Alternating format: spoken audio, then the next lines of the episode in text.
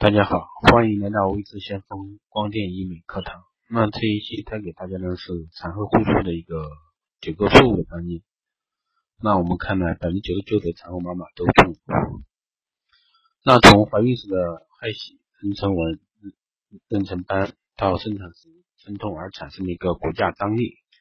再到产后子宫复旧、身体恢复等等，不过让人感觉这是一次人生的一个历练，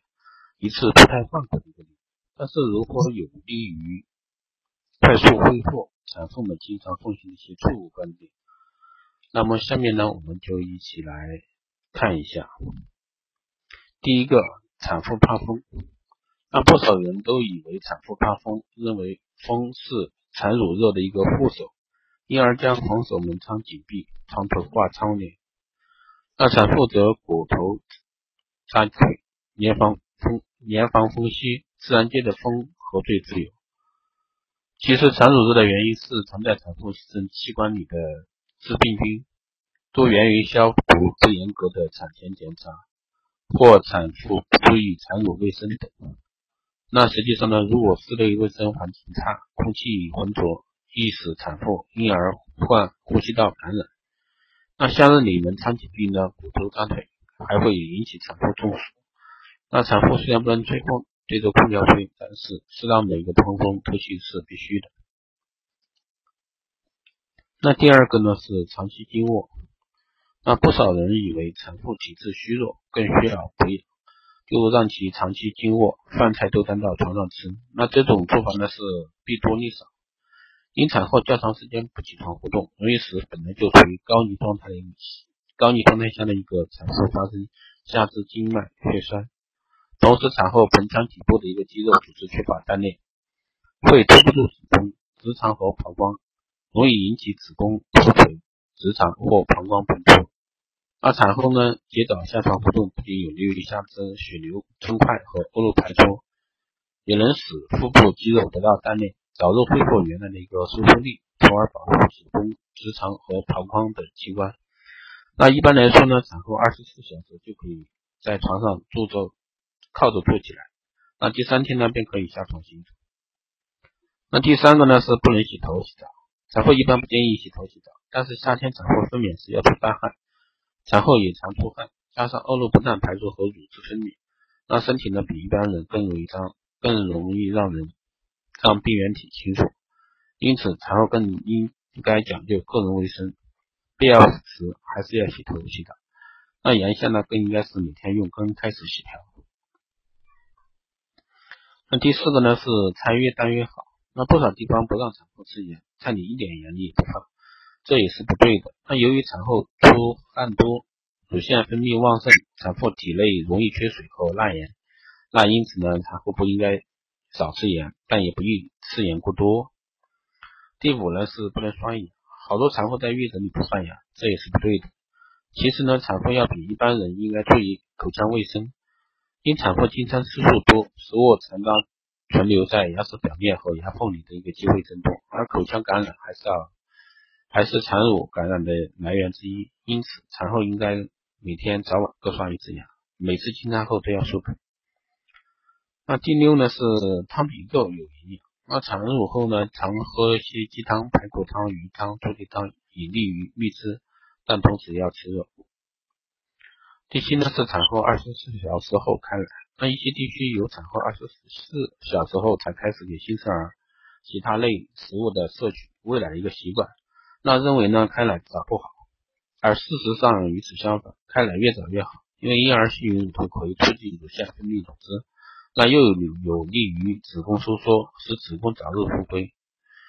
那同时新生儿又能及早的得到营养丰富的一个初乳，可谓一举三得。那第八个呢，就是满月即可恢复性生活。那由于人们都习惯于把做把满月作为产妇身体完全复原的一个标准，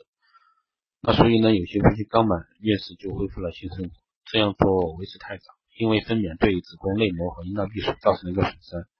在四周内是不能完全愈合的。那一般认为呢，产后六到八周恢复性生活才是安全的。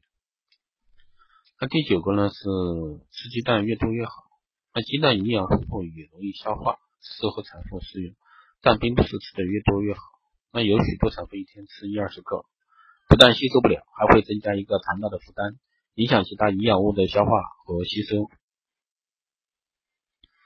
那所以说呢，产后恢复对于孕妈妈的一个健康至关重要。那有调查调查研究表明呢，中国女性的很多疾病都是因为产后恢复不全而留下的一个隐患，比如乳房肿痛、脱发、便秘、头晕、头痛、胃肠不适、心悸以及各各类痛症等。因此，产后恢复不良引起各种后遗症，对产后妈妈的一个健康产生了一个巨大影响。那针对产后一个月到三个月、产后三个月到半年、产后一年不同阶段的人群，可以设置不同的一个疗程方案，分别设置面部美肤、身体美肤、形体管理、健康管理四大部分等多项经典美容美体项目，包含了从内在的调节到外在的一个形体雕塑，从面部的皮肤问题到身体局部的一个肥胖及妊娠纹。以全方位的治疗方式，及女性在经历怀胎和产子后，身体机能受内分泌等因素影响，产生了一个身材变形、妊娠纹、妊娠斑、剖腹后、剖腹产后疤痕增生、哺乳期乳房松弛变形以及各类皮肤敏感等形象大打折扣的一些问题。那其实前面几期节目呢，我这边都有提到过关于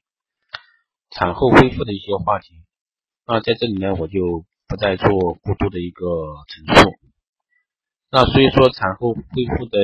事情呢，那应该交给专业的团队。